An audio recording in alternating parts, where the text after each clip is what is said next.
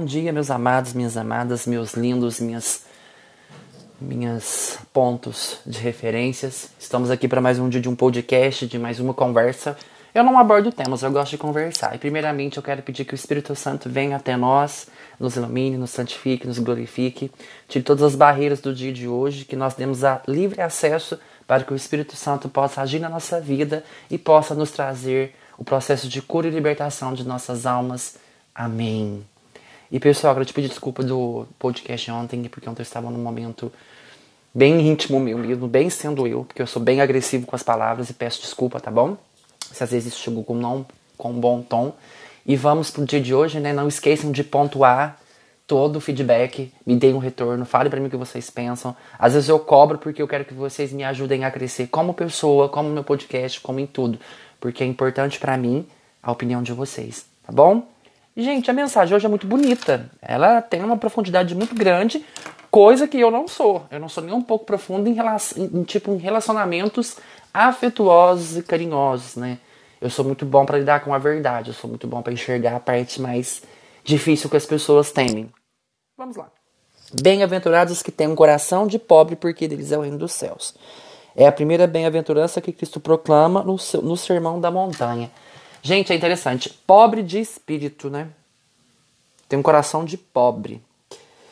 E a gente fala muito sobre isso, né? Esses pobres de espírito. Então, não é pobre de espírito, né? O correto seria pobre em espírito. Porque em é porque você é cheio de coisas boas. Você tem um espírito humilde, não que você seja pobre. A pobreza que ele retrata não é aquela que você tem que ser pobre para passar necessidade, pobre de mentalidade, pobre de de coisas ruins. Não, é pobre de coisas boas, aquilo que o inimigo não toca. Sabe? A gente tem que parar uma coisa que eu amo muito, que às vezes eu não estou retratando aqui. A gente romantiza tudo. A gente romantiza a pobreza, a gente romantiza sofrimento, romantizamos relações, romantizamos a dor, romantizamos o preconceito, romantizamos a, a, o racismo e. Nossa, muitas coisas. Então nós temos que parar de romantizar a pobreza, porque ninguém, ninguém gosta de ser pobre. Quem gosta? Aquela pobreza que passa necessidade, que passa dificuldade, que não consegue fazer nada. Gente, é muito ruim esse pensamento que é limitante, essa crença. Então, quando ele fala pobre em espírito, quer dizer cheio de coisas boas, não pobre de espírito. Pobre de espírito, para mim, é aquelas pessoas que criticam, não fazem nada pela vida dos outros, só reclamam, são tóxicos e são nocivos. Pobre de espírito é o simples, o humilde, o que não é orgulhoso, aquele que está convencido de que depende de dos demais, de que sozinho não pode enfrentar a vida que necessita dos outros. Eu vou ter que desconstruir isso aqui.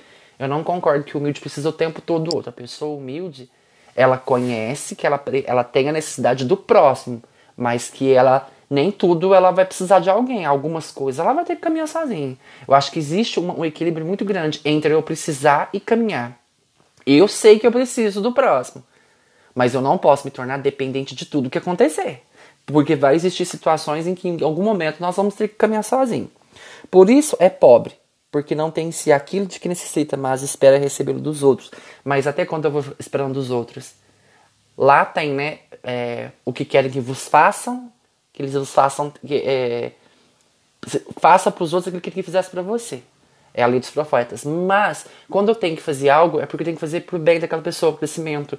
É porque é Deus que me dá e não é outro. Porque quando você espera o retorno, é frustrante e a expectativa, quando vem, ela te afeta, ela te massacra.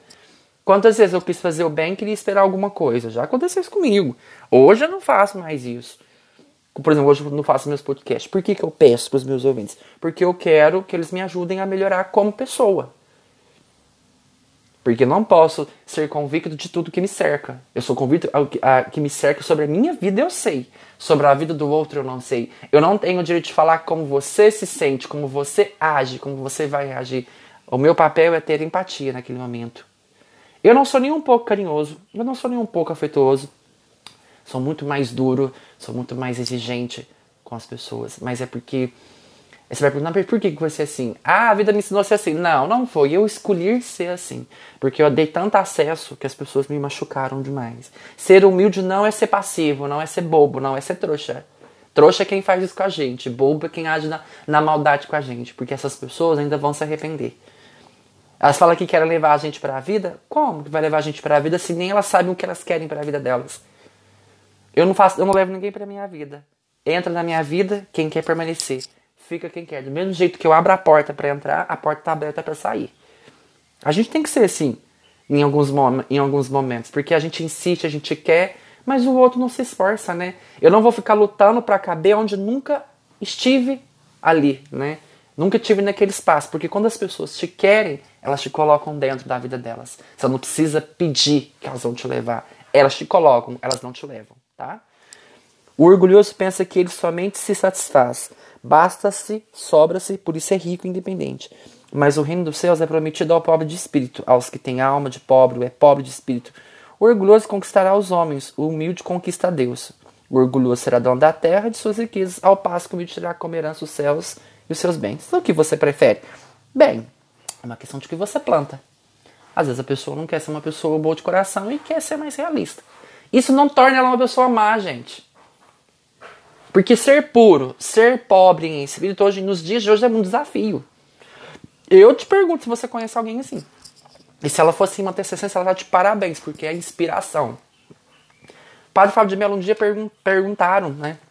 Por que, que as pessoas boas sofrem demais? Aí ele deu uma resposta muito sábia. Não é porque elas sofrem demais. É porque elas não conseguem jogar para debaixo do tapete todas as coisas ruins que as pessoas costumam fazer e não tá nem aí. Entendeu? As pessoas que erram, que já estão acostumadas com erro, no pecado ou na mentira, para tanto faz. Entendeu? Porque já não sofre mais, já acostumou com a dor, com o sofrimento. E as pessoas boas, não, elas veem aquilo, dói, machuca, então elas sofrem mais, elas não sabem lidar com aquilo, elas não sabem jogar para debaixo do tapete a sujeira que está na frente dela ou que elas estão fazendo. Então elas se sentem mal por isso. Então é onde que vem a pureza de coração da pessoa. E quando a pessoa não é pura, né, é muito difícil você conseguir fazer alguma coisa. Apesar de que hoje a pureza é um, é um estado de espírito que todo mundo precisa aprender a alcançar. Eu não sou. Tento, busco, mas é muito distante para muitas pessoas, né? É muito complicado é, a gente achar que a gente vai conseguir muito fácil toda essa pureza, todo esse espírito em pobre. A gente só não pode romantizar. Ah, eu mereço passar. Não, você não merece. Se você não causou essa situação, se você não plantou, só leva isso como um crescimento. E o orgulhoso, ele tem um péssimo hábito. Lá em Efe... Gálatas diz assim, ó. 6, 3. Quem pensa ser alguma coisa não sendo nada engana a si mesmo. O orgulhoso se engana ele não, não enxerga as próprias fraquezas. Foi que nem eu falei no, no tema de ontem. Ele, ele acha que não precisa mais escutar, que ele não precisa mais ouvir, que ele não precisa mais melhorar, que ele já está perfeito, já está perfeito. Não, gente. O inimigo nos faz acreditar que é isso. O orgulhoso, ele fecha as portas. Porque só ele é o certo, só ele é o correto. E quando eu peço, eu me coloco à disposição para ouvir o que vocês têm a dizer, porque eu preciso ouvir. Eu gosto de tentar tirar coisas boas. Eu estou naquele processo de aprender mais a ouvir e menos falar. Então que a gente possa aprender a não romantizar tudo que acontece. Que a gente, que a gente seja cheios de pobres em espírito, mas não romantizar a pobreza. Em nenhum momento Jesus fala para a gente romantizar a pobreza. Porque Jesus não quer ninguém na pobreza. Eu não vejo ele falando isso. Ele quer que as pessoas sejam ricas do espírito, ricas de coisas boas, dentro delas e não fora delas. Porque dentro delas é o maior trabalho que elas têm que ter. Trabalhar por fora, deixar um corpo bonito, um cabelo chique, os dentes arrumados, é tudo externo, é tudo muito fácil. Mas a luta maior é aqui dentro, é a transformação. Quando Jesus chamou os 12 discípulos, ele pegou todas as pessoas que, que fossem mais difíceis para ele trabalhar, com todos os gêneros e personalidades. E assim somos nós. Somos um barro na mão do oleiro, somos moldados. Aí esse espírito, que esse sermão da montanha, que é um sermão lindo, que nos ensina como ser pessoas é, de espíritos cheios, plenos do Espírito Santo de Deus, para que a gente possa quebrar toda a maldade que está em volta de nós, tá bom? Louvado seja nosso Senhor Jesus Cristo, para sempre seja louvado. Que Deus vos guie, vos guarde e vos proteja. Amém.